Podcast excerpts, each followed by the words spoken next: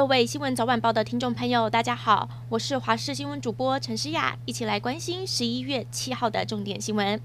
今天是二十四节气的立冬，冬季的开始，也是进补的好时节。各地大致上天气都蛮稳定的，上半天感受不到冷的感觉，但是下半天到晚间，应该就适合吃个暖乎乎的锅了。提醒大家，明天清晨入秋最强冷空气南下的影响，气温会下降，苗栗以北转湿冷。星期二平地最低温可能下探十三度，而星期三预计转为干冷的天气。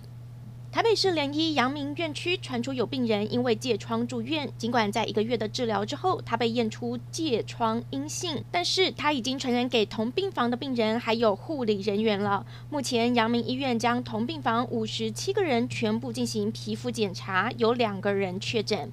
医师表示，疥疮会经由人与人或人与动物直接接触感染，或是经由衣物、床单、毛巾等等物品间接感染。民众可以用五十度以上的水煮，或是烘衣机加热杀菌，都可以预防疥虫感染。昨天晚间到货的五十九点四万剂自购的 AZ 疫苗引发了不少的争议，因为这一批疫苗效期只到十一月三十号，加上疫苗封检检验需要时间，等于五十九点四万剂两个星期就要打完。立委温月霞就说：“真的很奇怪，买疫苗还买到即期品。”指挥中心发言人庄严祥也回应了。国际疫苗供货还是不稳定的，交货时间也没办法确定。现在也开放间隔八周就可以打第二剂 AZ，希望赶快把疫苗消耗完。另外，国内的疫情今天一样是本土加零，维持平稳。许多人把握周末的好天气，南投竹山天梯经过三年的封闭整修，上午重新对外开放了。横跨在百米深的太极峡谷上，风景秀丽。开放的第一天就吸引游客携家带眷前来走走。而县府现在把天梯委外经营，也希望为当地特色商品带来一些买气。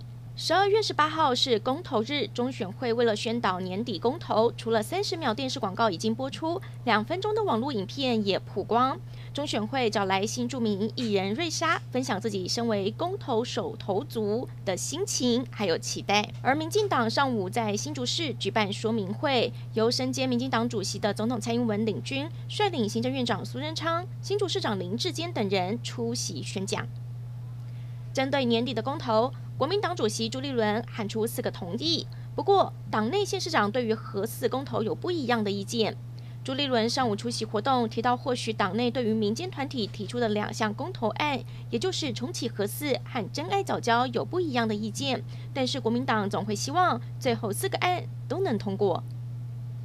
国际消息。日本疫情趋缓之后，目前继续维持在稳定的状态。东京在周日新增病例二十一人，已经连续十一天少于三十人了。不止全国走出了夏季疫情的阴霾，民众也趁着周末假日走出家门，奔向各地，造成了高速公路还有观光景点大塞车，让开车族非常的头痛。而温泉胜地箱根则推荐游客把车辆停在周边的停车场，再转乘缆车。疏解周边交通堵塞的情况。